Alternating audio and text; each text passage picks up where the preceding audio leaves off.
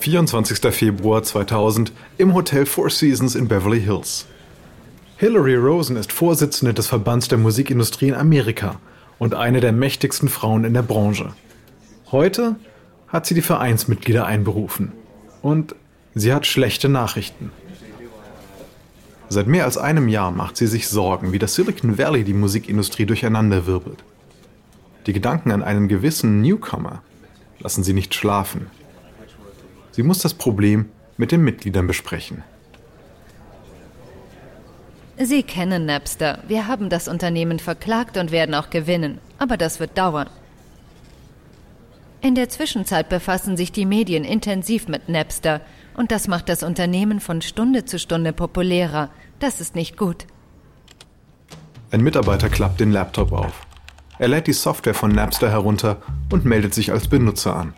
Das alles dauert weniger als eine Minute. Die Vorstandsmitglieder ziehen die Augenbrauen hoch. Sie wussten nicht, wie simpel das ist. Rosen dreht sich zum Bildschirm. Rufen Sie bitte ein paar Songtitel auf. Live in La Vida Loca. Das Lied erscheint augenblicklich. Die Vorstandsmitglieder tauschen Blicke. Sie rufen Songs von letzter Nacht auf, als die begehrten Grammy Awards vergeben wurden. Baby One More Time. Das Lied wird sofort angezeigt. Viel zu einfach. Denken Sie an etwas Ungewöhnliches oder Neues. Bye Bye Bye. Der Song von InSync ist erst seit drei Tagen im Radio zu hören und noch nicht einmal auf CD erhältlich. Und tada, hier ist er. Unter den Musikmarktführern herrscht schockierte Stille. Bisher haben sie bezweifelt, dass eine File-Sharing-App sie bedrohen könnte. Rosen lässt diese Erfahrung einwirken, bevor sie fortfährt. Millionen hören auf diese Weise Musik. Die Plattenchefs haben nicht geglaubt, dass sich die Leute mit der schlechten Klangqualität von Online-Musik zufrieden geben würden. Sie sind verblüfft, wie schnell und günstig die Songs verfügbar sind. Ein Manager meldet sich. Kostenlos ist schon ein überzeugender Preis. Ein anderer Sony-Manager meint, aber reicht es denn, die zu verklagen? Es gibt wenig Grund zu der Annahme, dass dies der Fall sein wird. Seit mehr als einem Jahrhundert stehen Musiklabels vor Herausforderungen durch neue Medien. Aber gerade jetzt scheint das ganz anders zu sein. Es fühlt sich an, als würden die Labels am Ende das Nachsehen haben.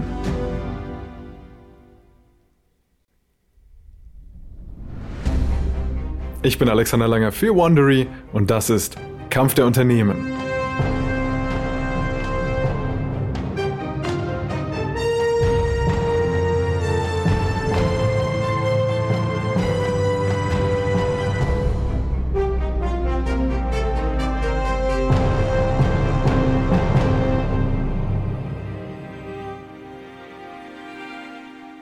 Im Jahr 1998, als die Musikindustrie 12 Milliarden Dollar einspielt, fängt Napster gerade erst an.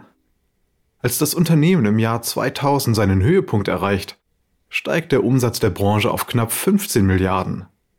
Die Musikindustrie wird nach dem Aufstieg des Newcomers nie mehr dieselbe sein. Seitdem konnte kein neuer Musikdienstleister eine solche Summe für sich verbuchen. Dank des durch Napster eingeführten Titel-Downloads werden die Leute und Unternehmen außerhalb der Plattenfirmen unfassbar reich.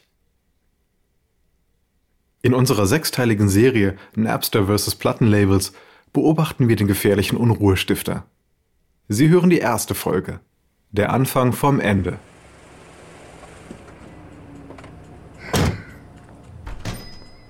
Bis zum Jahr 2000 fuhren die Menschen zum Plattenladen, um 18 bis 20 Dollar für ein Album auszugeben, das die ein oder zwei Songs enthielt, die sie eigentlich hören wollten. Die Quelle von Macht und Geld der Musikindustrie lag im Vertrieb. Mit Napster ging der Vertrieb in die Hände derer über, die eine Festplatte besaßen und bereit waren, Musikdateien zu teilen. Die Software gab den Usern das Gefühl, ihre Lieblingsmusik kostenlos zu besitzen.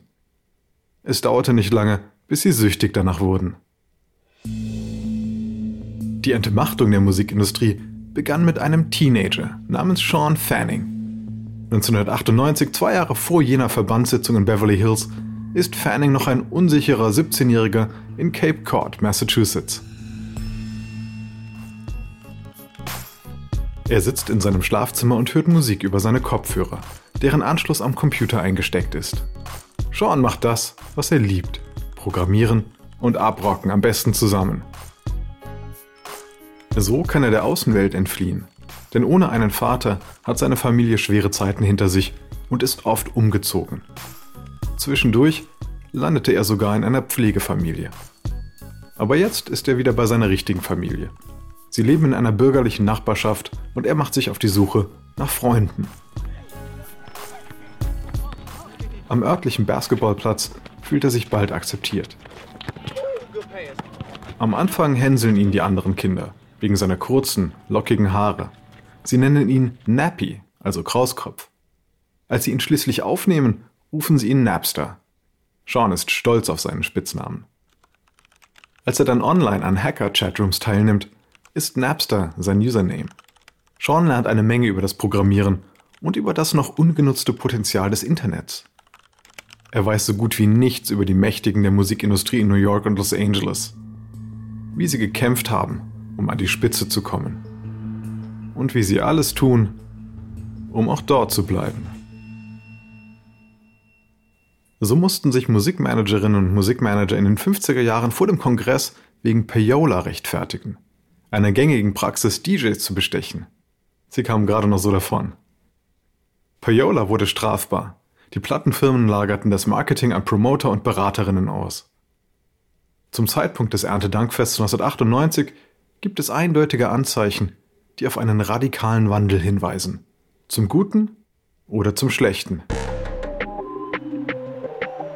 Es ist eine ausverkaufte Show der Beastie Boys. Das Rap-Trio spielt in seiner Heimatstadt New York. Sie spielen Hits wie So What You Want, Intergalactic und Sabotage. Der Sound ist rau und gegen das Establishment gerichtet. Aber die wahre Rebellion findet am Mischpult statt. Dort nimmt Ian Rogers das Ganze live auf. Er ist ein Freund der Band und ein Software-Ingenieur. Nach der Show veröffentlicht er die Musik auf der Band-Website, wo sie jeder gratis anhören kann. Das Label der Band bekommt keinen Cent dafür. Die Leute können den Song vorab hören und kaufen, wenn sie ihn mögen. Zumindest ist das die Art und Weise, wie Rogers es sieht. Ein Manager von Capitol Records sieht das anders und ruft den Manager der Band an. Wo steht, dass ihr die Musik, für die wir bezahlt haben, einfach weggeben könnt? Wir verschenken keine Musikträger. Das ist mehr wie, wie Radio, wie Werbung. Die Leute können auf diese Weise nichts kaufen. Und wir konkurrieren nicht miteinander, denn sie veröffentlichen damit nichts digital. Das ist richtig, aus gutem Grund. Wir verkaufen CDs. Wenn wir unsere eigenen MP3s herausbrächten, kann jeder so viele Kopien machen, wie er will. Wo bleibt denn da der Gewinn? Sie müssen etwas verstehen. Auch von CDs kann man gratis Kopien machen. Aber der Hauptpunkt ist ja, die Zukunft ist digital. Also, wie wäre es, wenn Sie die Gewinne aus dem Verkauf von CDs und Platten mitnehmen und uns die digitalen Rechte überlassen. Ich wette, dass die Leute uns lieber über das Internet bezahlen, als die Musik zu stehlen. Die Idee ist, weniger als den Preis für eine Platte zu verlangen. Aber das wären dann komplett ihre Einnahmen. Denn bisher bekam die Band nach Abzug der Musikgeschäfte und des Labels nur einen Bruchteil des Verkaufspreises einer Platte. Die Beasties sind nicht die einzigen, die den Werbeeffekt der digitalen Medien erkennen. Das Magazin Rolling Stone sieht das ähnlich und fügt seinen Bestseller-Charts eine neue Kategorie hinzu. Songs mit der höchsten Downloadrate. An der Spitze dieser Kategorie steht eines Tages Pretty Fly for a White Guy von The Offspring. Das Album wurde 8 Millionen Mal verkauft und es wurde 22 Millionen Mal heruntergeladen. Fast alle dieser Downloads sind nicht genehmigt. Das bedeutet, dass kein Geld an das Label oder die Band fließt. Aber dieser hält den Promotion-Wert für die Verbreitung des Songs für enorm und schließlich kostet diese Art von Werbung gar nichts. Was wäre, wenn der Song 40 Millionen Mal heruntergeladen worden wäre? Hätte die Band dann 16 Millionen Platten verkauft? Der Frontmann von The Offspring, Dexter Holland, singt in Interviews und auf der Bühne regelrecht ein Loblied auf Napster. Ich finde, dass es die Musik bewirbt, aber sie sollte nicht kostenlos sein.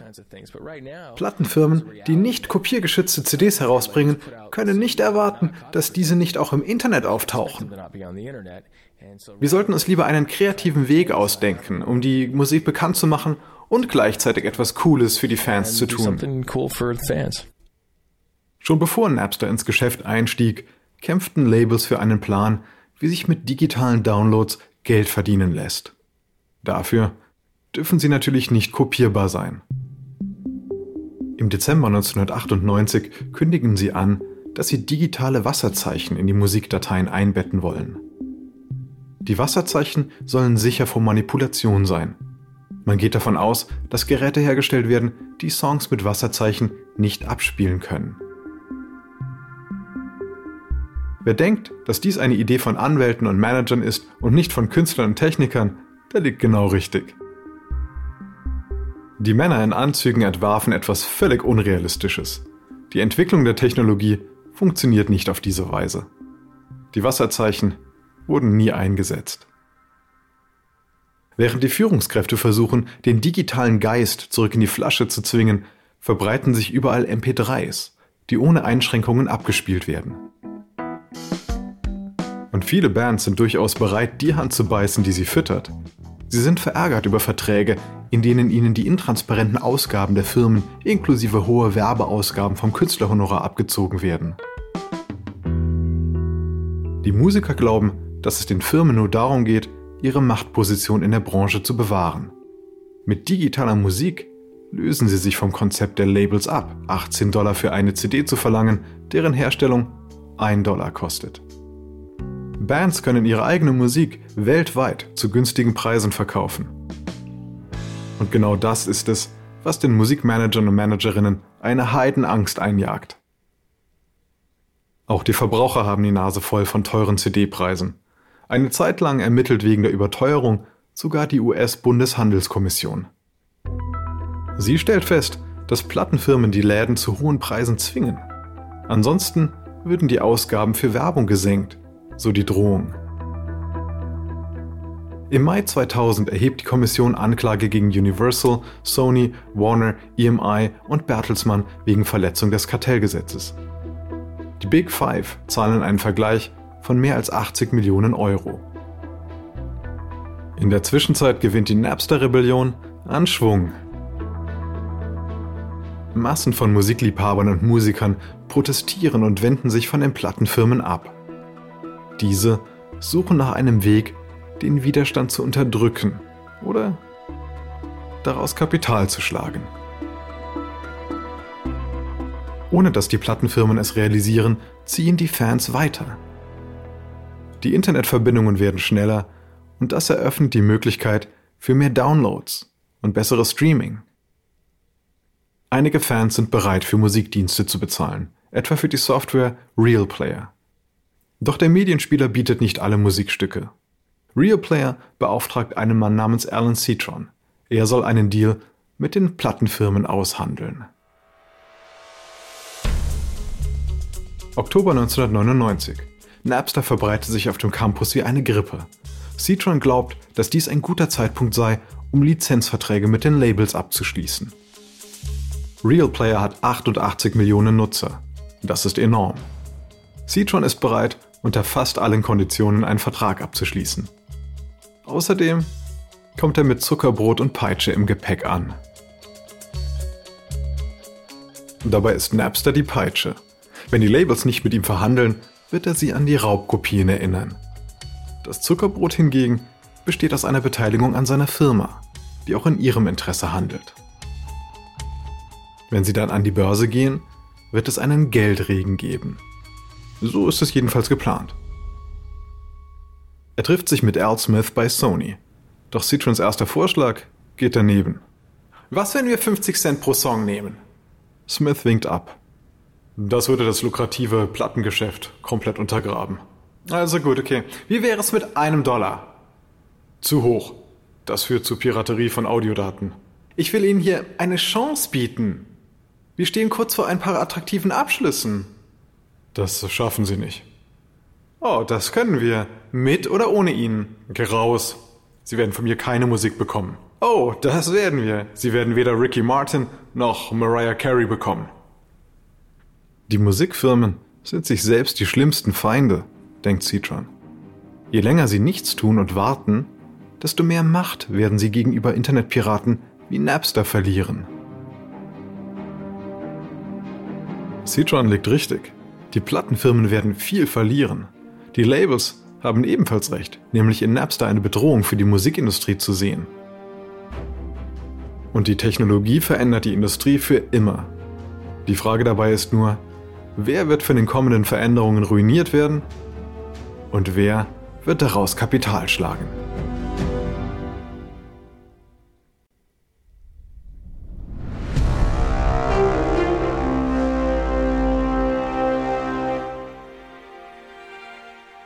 Der Verband der amerikanischen Musikindustrie beauftragt Hillary Rosen, diejenigen zu verklagen, die Menschen das Teilen von Musikdateien ermöglichen.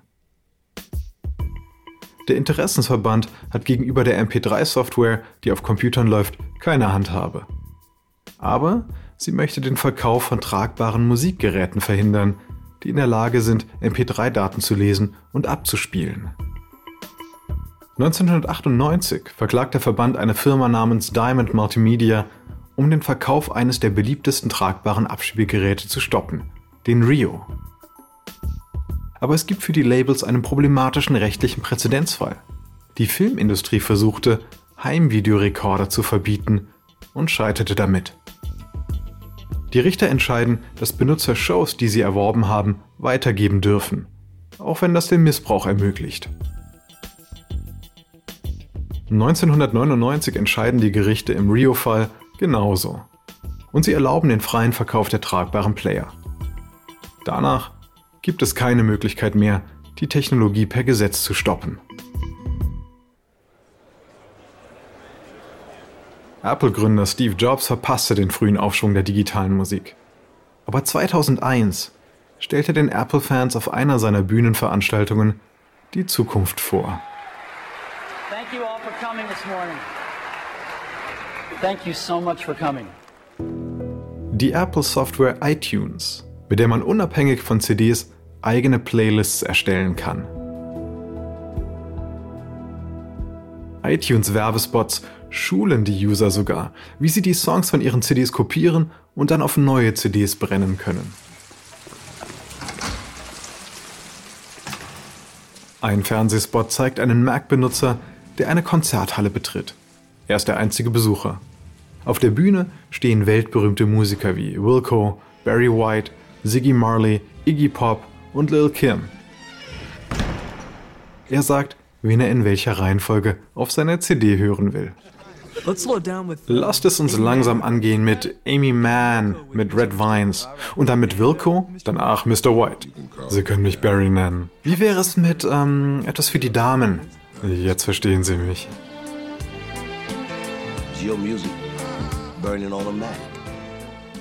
Der Slogan über Spielen, Mischen, Brennen könnte auch gleich Goodbye Labels heißen. Die Werbung führt direkt an die Grenze des Legalen. Die Plattenfirmen sind entrüstet, zumal iTunes auch MP3s anbietet, die wer weiß woher stammen. Zwölf Jahre nach der Trennung von dem Unternehmen, das er einst gegründet hatte, kehrt Jobs 1997 zurück. Apple steht kurz davor, Konkurs anmelden zu müssen. Doch Jobs macht sich auf den Weg, das Unternehmen zu neuer Größe zu führen. Es wird das größte Business-Comeback aller Zeiten. Die Plattenfirmen wüten, dass Jobs die Verbreitung von raubkopierter digitaler Musik wesentlich erleichtert und dabei auf ihre Kosten profitiert. Apple verleiht dem kriminellen Vorgehen sogar den Anschein von Cleverness und Raffinesse. Und noch wissen die Labels nicht, dass dieses Konzept für Steve Jobs erst den Anfang darstellt. In unserer nächsten Episode bekommen die Plattenfirmen die Folgen zu spüren, während Napster an Boden gewinnt. Sean Fanning bittet einen Verwandten um Hilfe, um aus dem Newcomer ein Unternehmen zu machen. Ins Bild rückt auch Sean Parker, ein Kumpel und jugendlicher Hacker, der die Aufmerksamkeit sowohl des FBI als auch der CIA auf sich zieht, bevor er zum Milliardär aufsteigt.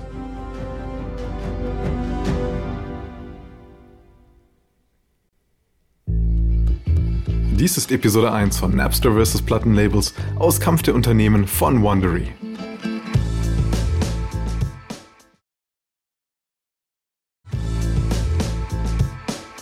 Kurzer Hinweis zu den Dialogen, die Sie soeben gehört haben. Wir wissen natürlich nicht genau, was gesprochen wurde. Doch die Dialoge basieren nach bestem Wissen auf unseren Recherchen. Ich bin Ihr Sprecher, Alexander Langer. Joseph Mann hat diese Geschichte geschrieben. Er ist der Autor von All the Rave, The Rise and Fall of Sean Fanning's Napster. Karen Lowe ist unsere leitende Produzentin und Redakteurin, herausgegeben und produziert von Emily Frost, weibliche Stimme Shirin Lotze. Das Original-Sounddesign stammt von Kylie Randell. Kate Young ist unsere Associate Producerin.